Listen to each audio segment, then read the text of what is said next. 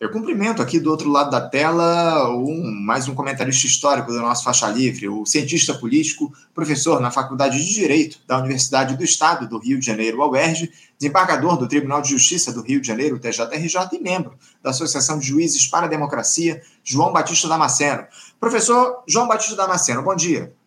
Bom dia, Anderson. Bom dia, os que nos assistem. Um prazer, Anderson, estar mais uma vez aqui né, com você e com todos os que nos, nos ouvem e nos assistem. Obrigado, Damasceno. Prazer é nosso, mais uma vez, contar com a sua participação, com, a sua, com os seus comentários aqui no nosso Faixa Livre, nessa semana aí que a gente está fazendo meio que de, uma, de um retrospecto do que foi 2023 é, nos mais diferentes setores da nossa sociedade. Eu queria tratar com você, Damasceno, sobre o nosso judiciário.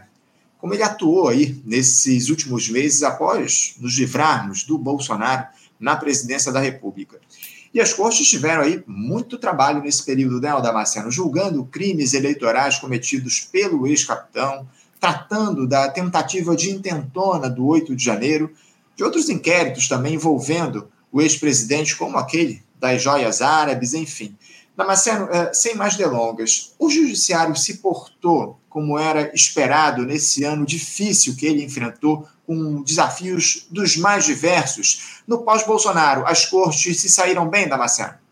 Anderson, é, quando do centenário do nascimento, comemoração do, do centenário do nascimento de Rui Barbosa, em 1948, o João Mangabeira, João Mangabeira, fazendo um, um, um discurso em homenagem é, ao Rui Barbosa, ele fez uma análise do judiciário e disse que o judiciário, o Supremo, né, e o judiciário tinham sido o poder que mais haviam falhado na República. E ele dizia o seguinte: porque não assumiu o seu papel, né?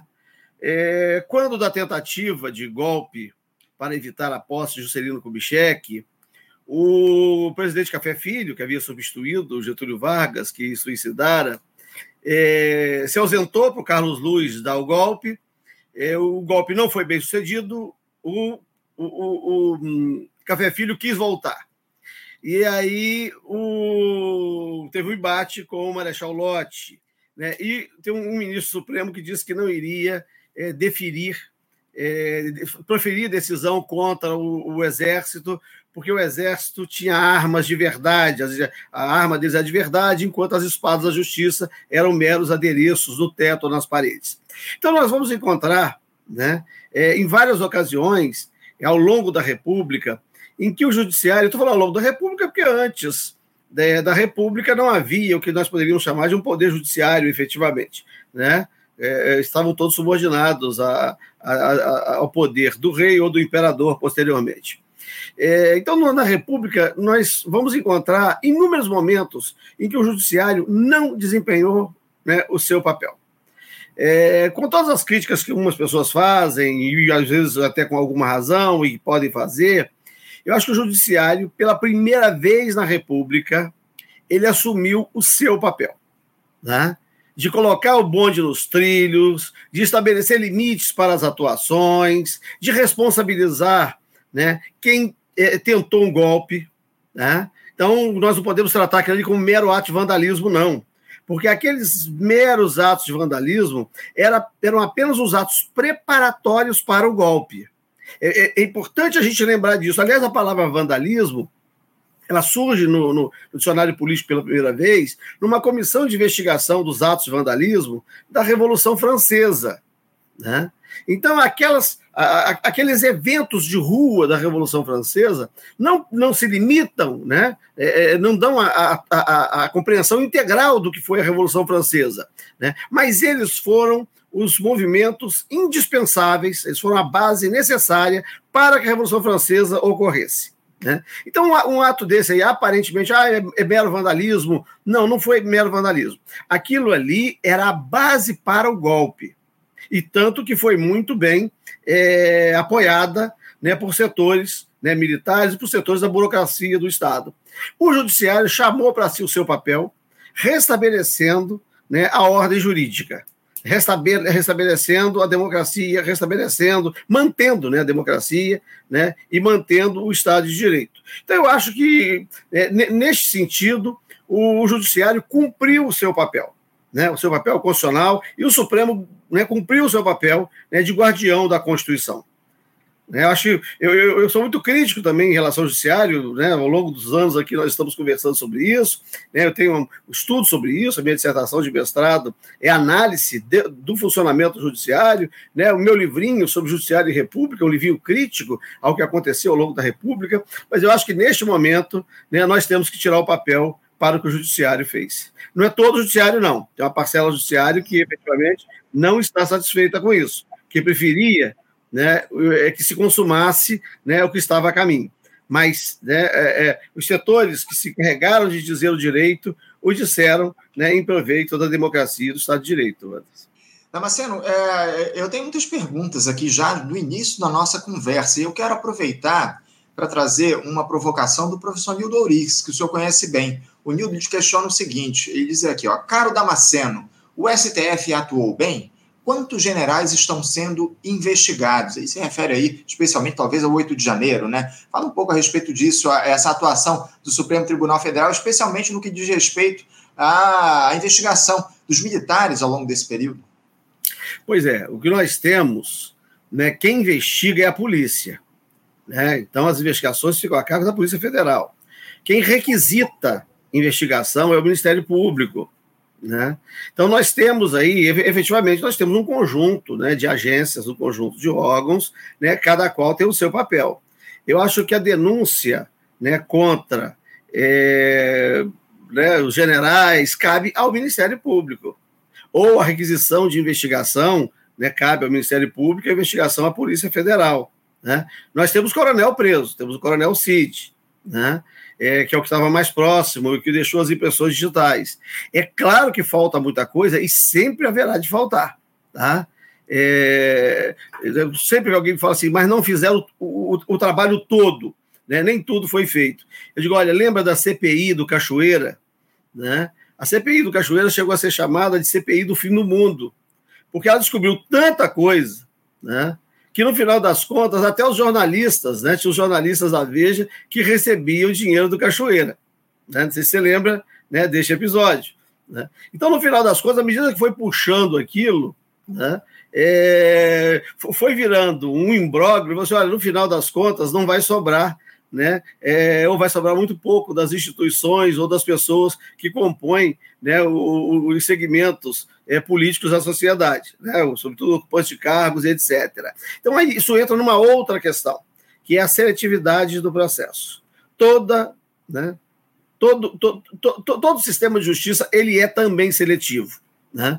É, é, até porque ele não tem condições de punir todas as ocorrências. Né? É uma fantasia né, acreditasse que todas as ocorrências ilícitas ou que todas as, as, ocorrências contrárias à lei elas serão objeto de apuração e de responsabilização. Nem vou nem falar de punição, não, né? De responsabilização. Punição é uma forma de responsabilização. Mas no final das contas, o que acaba se fazendo é uma seletividade, né? E punindo aquilo que arbitrariamente é designado como mais grave. Né? É, eu acho que mesmo que não atinja todos, né? mesmo que as Forças Armadas, e aí é que vem, não vou falar só dos generais, não, tem coronéis, tem majores, tem né, as Forças Armadas, né? que mais uma vez botaram a manguinha de fora. Né? E não foi sem razão, não, elas foram qualificadas para isso. Quem decretou GLO né, é responsável por ter trazido este pessoal né, para a arena política. Quem mandou né, os generais para o Haiti, mandou os militares para o Haiti, né, os qualificando para reprimir é, favelados, né, e que acabaram fazendo isso aqui depois do, do, internamente, tem responsabilidade por tê-los trazidos de volta à arena política. É preciso lembrar que no dia 1 de abril de 2014, o general Braga Neto desfilou pela cidade do Rio de Janeiro, né, com seus é, é, carros blindados, para ocupar a maré. Né? Eu pensei, já desfilou na véspera, no 31 de março. Eu pensei até que estivesse comemorando o golpe empresarial militar de 64, mas não. Era no dia 31 de março, foi a preparação para a ocupação da Maré no dia 1 de abril. Né? E depois, né, de novo, o general Braga Neto é nomeado é, governador da área de segurança do Estado. O interventor é isso, ele é o governador, de fato, e de direito, né, da área submetida à intervenção federal. E tinha como secretário de segurança o general Richard Nunes. Né? E vinte e poucos dias depois da intervenção, nós tivemos aquele atentado a Marielle, até hoje não explicado. Né? Até hoje, né, nós não sabemos ali efetivamente o que aconteceu e se foi algo similar ao Rio Centro, né? de, de plantar é, o terror para vender a segurança posteriormente. Então, nós temos aí né, um, um, um, puxar esse outro fio da meada, né, que os militares não entraram neste processo no dia 8 de janeiro. Eles, eles foram sendo trazidos para a arena política desde quando foram mandados para o Haiti né, para fazer o treinamento de como matar preto e pobre. Né? Então, nós temos aí, puxar isso tudo vai levar a responsabilidade, inclusive de quem, né, é, é, ao arrepio né, de, de qualquer juízo de razoabilidade, ficou decretando GLO, GLOs, garantindo a lei da ordem, uma atrás da outra, né, e uma delas, né, um manual da, da garantia da lei da ordem, chegou a ser revogado. Tamanho eram os poderes que atribuíam né, é, aqueles que estivessem é, no desempenho dessas funções. Então, esse é um problema muito sério, que nós vamos precisar passar limpo, vamos, vamos precisar reescrever, que é o poder militar no Brasil. Né? O Hélio Bicudo teve uma, uma luta insana para retirar da justiça militar o julgamento de crimes é, é, praticados por militares é, contra civis, né? que era uma questão que ligava lá ao Esquadrão da Morte, que ele combateu né, quando promotor de justiça que levou o delegado Fleury ao banco dos réus. Né? E a ditadura fez uma lei para o Fleury, fez a lei Fleury, né, para poder soltar o, o, delegado da repressão que havia sido levado ao banco dos réus pelo Bicudo. O, o Bicudo, como parlamentar, conseguiu né, a alteração da Constituição. O que tivemos agora de novo no governo né, Temer foi é, uma mudança de novo da Constituição, restabelecendo, ampliando o poder da justiça militar, e que neste momento está em tramitação tá? uma outra PEC, ampliando mais ainda o poder né, da justiça militar, para julgar civis. Né? Então, que nós, aquilo que nós tivemos na ditadura, né, que eram os civis sendo julgados né, pela justiça militar, né, mesmo que o que estivessem fazendo não fosse é, é, algo relacionado a um embate militar, né, nós estamos em vias de voltar né, a ver. Né? Nós, nós temos no Brasil uma justiça militar em tempo de paz. Né? Isso é algo que nós só temos no Brasil, e com poder para julgar civis. Né? Então, quando nós falamos quantos generais estão no banco dos réus ou estão sendo investigados, nós temos que ver essa questão do militarismo no Brasil. Tá? E, e, e, como esse pessoal está com força ainda no presente momento. E como foi dado força para esse pessoal. Né? Então, isso aí vem também de uma compreensão do que é o Estado, do que são as instituições, para que servem os militares, né? para que, que, que nós, que não temos é, né, risco de conflitos militares, até porque é, o Brasil não tem é, né, nenhum conflito à vista, né, nenhum. Né? Mesmo ter a fantasia aí que hoje no, no, no, na, a Venezuela poderia usar o território nacional para chegar né, ao território dela, né, ainda não está decidido isso, isso é uma questão é, que, que, ainda precisará ser arbitrada, precisará ser decidida no, no, no, no Essequibo, é, ah, porque eles podem passar por lá, é só, isso não se resolve, o Brasil nunca resolveu essas questões é, de fronteiras né, com armas, né, e a Constituição diz, né, impõe que os conflitos sejam resolvidos é, é, é, por meio de negociação, né, resolução pacífica né, dos conflitos. Então, nós temos, nós temos uma força armada com 220 mil homens. Né, e nós precisamos disso. Né? Então, acho que são questões que nós precisamos é, pensar antes assim, vamos botar um general no banco dos réus. Porque a gente pega qualquer um general lá, põe no banco dos réus e fica parecendo que nós resolvemos esse conflito, né, que não é pequeno, né, dessas é, é, instituições militares, né, da caserna, tutelando a sociedade civil né, e se achando é, como quarto poder capaz de assumir o papel de poder moderador. Né? Então, talvez nós precisássemos aqui restabelecer o artigo 42 né, é, da Constituição, da sua redação original, que tratava os militares como servidores públicos militares. Nós tínhamos lá dois capítulos: servidores públicos civis e servidores públicos militares. No governo Fernando Henrique, este artigo teve uma redação mudada e os militares passaram a ser tratados tão somente lá né, no artigo 142, 142 a 144. Então, eu acho que nós vivemos aqui numa queda de braço. Né? A democracia tentou encurtar o poder né, dos militares, depois da ditadura empresarial militar, mas paulatinamente eles foram recuperando os poderes. Então, acho que a história não resolve só botando um general no banco dos réus, não. Porque você pega lá um general daquele que está em fim de carreira, um daquele que seja mal visto dentro da instituição, né? alguém que tem uma posição talvez bem razoável, a ponto de não ser glamorizado dentro da corporação, põe no banco dos réus e fica parecendo né, que resolveu o problema. O problema é mais profundo, nós precisamos pensá-lo, né, até porque custa muito caro para a nação.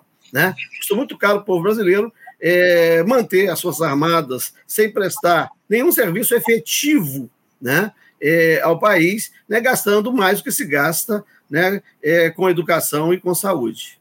É, é um tema, inclusive, que a gente vai aprofundar ao longo dessa semana o diálogo desse governo Lula com os militares ao longo desse primeiro ano de mandato. Eu tinha um questionamento aqui, Damasceno, para você, mas eu estou tentando privilegiar as perguntas dos nossos espectadores. Eu tenho aqui uma, uma pergunta semelhante à que eu ia te fazer. Então, eu vou, eu vou trazer ao, questionamento do perfil Marijoia Menes. Diz aqui, ó. Uh, professor, o judiciário abriu precedentes para a criminalização de movimentos de esquerda? Olha, não foi o judiciário que abriu esse precedente, não. Foi a lei antiterrorismo, tá? editada pela presidenta Dilma. Esta lei né, permite é, enquadrar como terrorista ou como organização criminosa qualquer passeata, qualquer fechamento de avenida. Né? Então, nesse sentido, né, não foi né, o judiciário que possibilitou a criminalização de movimentos sociais, não. Né? É claro, né, os movimentos sociais, é, e aí vamos falar de movimentos sociais de esquerda, tá? porque aquilo que a direita faz também é movimento social. Né? Pode ser equivocado, pode ser contra o próprio interesse que está manifestando, mas é uma parcela da sociedade que está se expressando. É, então a questão é que a esquerda não está no poder. Né? A esquerda, os interesses hegemônicos, os interesses majoritários, né, é, são defendidos com muito mais eficácia né, por aqueles que se colocam à direita. Né? Então, é claro, né, eu acho que nesse sentido, né, valeria a pena até perguntar o que é ser esquerda, né? Ser esquerda é ter compromisso com o mundo do trabalho. Né? Então não é usar só um brochinho identitário, não. Né? Muito pelo contrário, um brochinho identitário, às vezes, pode apenas expressar relação com a, né, com, a, né, com Jorge Soros, né, com a Open Society, né, que não é de esquerda, mas fica bonitinho, né, aparece bem né, em alguns, alguns segmentos. Então, é claro, é, ser de esquerda, então, né, é ter compromisso com o mundo do trabalho, é ter compromisso com a transformação social. Né? E se os interesses estão cristalizados, é elementar né, que quem quer transformação social, quem quer mexer né, na regra do jogo, né, pode ser muito mais criminalizado do que quem quer manter né, as oligarquias ou manter é, a regra do jogo. Então, mas não é só. É, qualquer movimento social hoje pode ser criminalizado, agora a criminalização decorreu, sobretudo, da edição de leis que possibilitam isso. Né? Leis é, sobre crime organizado, né, organização criminosa, e é, essa lei antiterrorismo. Aliás, eu falei essa semana é, que a lei, né, que a organização criminosa, composição de organização criminosa, é uma forma de criminalizar quem não tenha cometido crime algum. Né? Então, se você cumprimentou um vizinho seu né, que participa né, de uma organização criminosa, alguém diz, olha, tá, olha aqui, eu, o Anderson no dia tanto estava lá cumprimentando aquela pessoa, portanto, ele faz parte também é, daquela organização. Né? Então você vê que a organização criminosa é um, é um tipo formal, né? não, não, exige nenhuma materialidade, não exige nenhum fato, não exige um corpo de delito para provar né, que o, o, houve o cometimento do crime. Né? Um telefonema, né, um cumprimento, né, uma fotografia que você tire na porta de, de, um, de, de, um, estabelecimento é suficiente para dizer que você está associado àquela pessoa. Então você vê que a criminalização, o problema da criminalização é este né? E aí não é só a esquerda. Né? Qualquer um pode ser criminalizado. Mas o problema decorre, sobretudo, da edição dessas leis, né? da organização criminosa e do antiterrorismo, que parece né, visavam aqueles né, que estavam né, se opondo ou se manifestando num determinado momento aí da nossa história recente. Damasceno, agora, o, o presidente Lula ele também teve uma série de desafios a enfrentar aí nesse primeiro ano de mandato, não só pelo 8 de janeiro, evidentemente, a troca que ele fez lá no comando do Exército após nomear o questionável Zé Múcio para o Ministério da Defesa, mas também e, em especial, nas indicações do presidente para as Cortes Supremas, né, no Supremo Tribunal Federal, com o Cristiano Zanin e o Flávio Dino, e também para a Procuradoria-Geral da República, né, o PGR, que foi escolhido pelo Lula, o Flávio, o Paulo Gonet. Havia uma pressão muito grande por parte da esquerda, Damasceno, para que o chefe do executivo indicasse figuras que tivessem um histórico de militância no nosso campo, ou então que nomeasse respeitando critérios de representatividade. Mas muita gente acabou se frustrando nesse sentido. Damasceno, Lula tomou decisões coerentes com a sua trajetória e mais, considerando as urgências do nosso tempo quando o assunto é o judiciário? Olha, eu acho que o Lula sempre toma decisões é, coerentes com a sua história. Né? Eu estou falando do Lula real, do Lula concreto, do, do, do, do, do senhor Luiz Inácio Lula da Silva. Eu acho ele muito coerente. O problema é que tem uma turma que idealiza. Pensa que o Lula é algo sublime, que o Lula é um, um transformador da realidade, que o Lula né, é um humanista. Né? Até isso tem gente que pensa, nem vou falar de comunistas, socialistas, essas coisas, porque ele já falou que não é. Né? Então tem, tem gente que tem, tem um Lula ideal que aí fica parecendo que esse Lula real é incompatível com esse Lula ideal. Mas esse Lula ideal é uma criação né, de algumas pessoas. O Lula real é muito coerente. Né? A gente pegar a história do Lula, é uma história de profunda coerência. O Lula é um líder sindical que lutava por aumento eh, salarial do segmento que ele liderava. Ponto. Né? É, quando o Lula funda o partido, né, vai para a vida partidária, é, o partido que ele funda é convidado para integrar é, a Internacional Socialista. Ele disse que não, ele tinha nada a ver com aqueles socialistas europeus, né, que o sindicalismo dele era o sindicalismo estadunidense. Né, e recusa. É muito interessante que recusa o convite. Né? O PSDB, quando é fundado, já na, na época da Constituinte, requer a inscrição né, na Internacional Socialista, Partido Social Democracia Brasileira. A Internacional Socialista pega nega o pedido, não, vocês não têm base é, no mundo do trabalho para se considerarem sociais-democratas e nega o convite do PSDB. Então você vê o seguinte: esse sindicalismo estadunidense do Lula é, é muito compatível com a trajetória dele, com o que ele é. Né? Então vem agora a questão da, da, da né, você vai, vai falar das indicações né, para o Supremo Tribunal Federal. É, e aí tinha alguns setores né, requerendo a representatividade, né, tem que ser uma mulher negra, ou tem que ter ser pelo menos um negro. Esse pessoal não aprendeu nada com a indicação do ministro Joaquim Barbosa, não? Né? A indicação do ministro Joaquim Barbosa não nos ensinou nada. Né? Nós vamos usar este critério né, para continuar é, nomeando para mais para mais alta instituição da República, que é a única que pode julgar os outros poderes, né? Então você tem é, no âmbito das, da, do, do, do, executivo, você tem as hierarquias, e na, no âmbito da administração federal acaba né, no presidente da República, que é o, o chefe da administração, você tem o judiciário, o, legislativo, né, que tem as suas casas, que elaboram as leis, e você tem o judiciário, e, e você tem todas as instâncias recursais, e acaba no Supremo.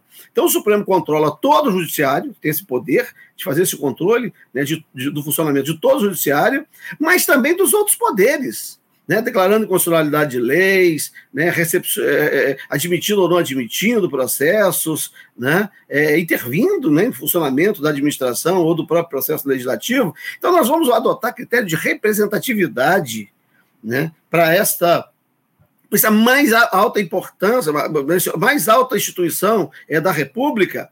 Né? Então, a pergunta que eu sempre faço, assim, o, o ministro Joaquim Barbosa não nos ensinou nada.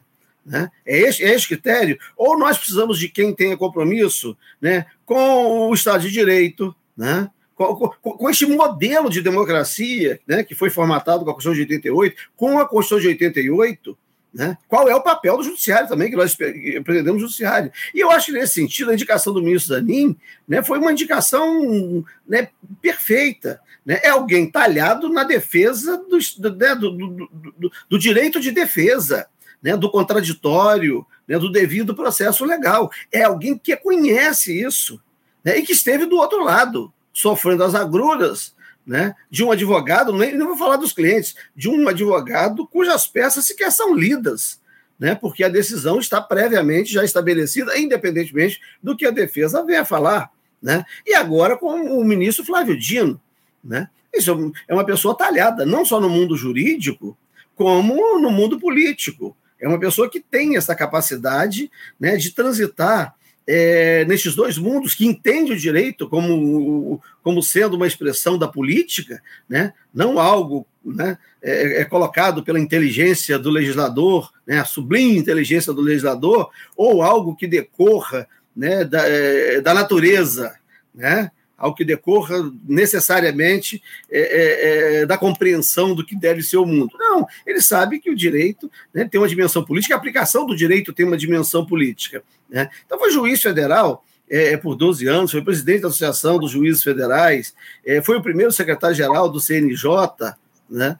É, é, governador de estado, né? senador da República. Então, eu, eu, acho que é uma pessoa que tem né, essa dimensão né? e que sabe que não vai chegar lá no Supremo é, re, é, é, reinventando a roda, né? ou refundando a República. Né? Então, eu acho que a gente tem que lembrar, quando a gente vai falar de representatividade, é o seguinte: aquilo ali não é lugar para representatividade. Nós temos outros lugares. Né, que nós podemos postular as representatividades se o identitarismo for algo tão relevante assim né, para essas pessoas. Mas não é no Supremo, né, num cargo vitalício, né, num cargo é, né, dessa natureza. Agora, é, eu acho as duas indicações né, para o Supremo, elas preenchem perfeitamente os requisitos. Eu, eu acho que aí, nesse sentido, o, o presidente Lula se superou. Tá? É, eu tinha medo que ele voltasse a repetir o que fez quando nomeou. Né, é, o, o, quando nomeou, não, que não foi ele que fez a escolha, né, foi Frei Beto. Ele queria nomear uma pessoa negra para contemplar é, esses segmentos aí, e Frei Beto que tinha conhecido um no avião. Né, e o, o ministro Joaquim Barbosa acabou sendo nomeado. Né? Então, acho que essa é a questão. E ele, e ele não se ocupou de nomeações né? Quem fazia as escolhas era o ministro Márcio Tomás Basso. Né? Então, eu acho que ele aprendeu a fazer escolhas e fazer escolhas coerentes. Né? Eu acho que, nesse sentido, pelo menos, é, é, é, ele deu um passo né, à frente e não foi no momento em que estava à frente do abismo. Damasceno, para a gente fechar aqui o nosso papo, uh, falar em Dino e Gonê, uh, ambos vão ser sabatinados aí amanhã pelo Senado Federal para saber se serão aprovados para as cadeiras lá no STF e na PGR, respectivamente. Eu queria saber um pouco das suas expectativas aí para essas sabatinas dos dois que serão realizadas amanhã. Inclusive, parece que numa sessão única eles vão ser sabatinados, uma novidade aí que vão, vamos ter lá no Senado Federal. Uh, algum risco de eles serem rejeitados aí pelos senadores para essas vagas? Eu acho que nenhum risco. Né? O Dino deverá ter 20 ou 21 votos contra, né? deverá somar uns 55 votos a favor, tá? É, o Procurador-Geral da República deve ter mais votos, né? Esses 21 é, não deverão se repetir, 21 contrários não deverão se repetir né, para o PGR, né? É, a gente vai ter aqueles 21 lá fazendo o papelzinho deles, né? 20 ou 21, tá? E agora vai ser aprovado com ampla, né, com maioria expressiva, muito além dos 41 votos né, que o ministro Flávio Dino é, precisa para ser aprovado. Eu não vejo nenhum risco né, é, né, de, de, dessa ocorrência né, de, de, um contratempo, não. Né, eu acho que será muito tranquilo, quanto o fato de ser a, a sabatina ser feita em conjunto, não tem problema nenhum. Né? O que está previsto é que faça a sabatina. Né? Se essa batina vai ocorrer né, conjuntamente, separadamente, manhã, tarde ou noite, né, isso não está previsto. E, portanto, né, qualquer critério né, estipulado, ele é válido e, e será eficaz. Professor João Batista Damasceno, quero agradecer demais a sua presença mais uma vez conosco aqui no Faixa Livre. Quero também agradecer, acima de tudo, todo o seu apoio ao longo do ano de 2023 aqui, a nós no Faixa Livre, as suas opiniões. Uma alegria sempre conversar contigo. Espero que a gente possa manter essa interlocução ao longo do próximo ano, um ano difícil que a gente vai ter pela frente, com eleições municipais, muitos desafios para esse governo Lula, especialmente a partir das escolhas que foram feitas por essa gestão nesse ano. Né? A gente tem aí um, uma, uma, um cenário uh, indicando de que teremos dificuldades, especialmente no, no, âmbito da economia aqui no nosso país. As, essa política de austeridade que o Lula vem colocando à tona aí no nosso país, enfim, muitas dificuldades certamente que a gente vai enfrentar e certa, o, o, diálogo a respeito das questões do judiciário a gente continua fazendo contigo aqui no nosso programa. Obrigado, Damasceno, mais uma vez pela sua participação. Boas festas para você e a gente se encontra em 2024. Um abraço, Anderson. Estaremos juntos. Tudo de bom para você aí. Um abraço, Damasceno. Até a próxima. Conversamos aqui com João Batista Damasceno. Damasceno, que é cientista político, professor na Faculdade de Direito da Universidade do Estado do Rio de Janeiro, a UERJ, desembargador do Tribunal de Justiça aqui do Rio de Janeiro, TJRJ, e também membro da Associação de Juízes para a Democracia, falando aí sobre o cenário do judiciário no nosso país, enfim, um importante papo que o Damasceno manteve com a gente aqui no nosso programa de hoje, não só hoje, né, ao longo de todo o ano de 2023 aqui no Faixa Livre. Você, ouvinte do Faixa Livre, pode ajudar a mantê-lo no ar. Faça sua contribuição diretamente na conta do Banco Itaú, agência 6157, conta corrente 99360, dígito 8. Esta conta encontra-se em nome do Sindicato dos Professores do Município do Rio de Janeiro e região, o Simpro Rio, uma das nossas entidades patrocinadoras, mas seus recursos são destinados exclusivamente para o financiamento do nosso programa. Você pode fazer sua doação de qualquer valor, utilizando também a nossa chave Pix, que é ouvinte@programafaixalivre.com.br. Sua contribuição é fundamental para a manutenção desta trincheira progressista no ar.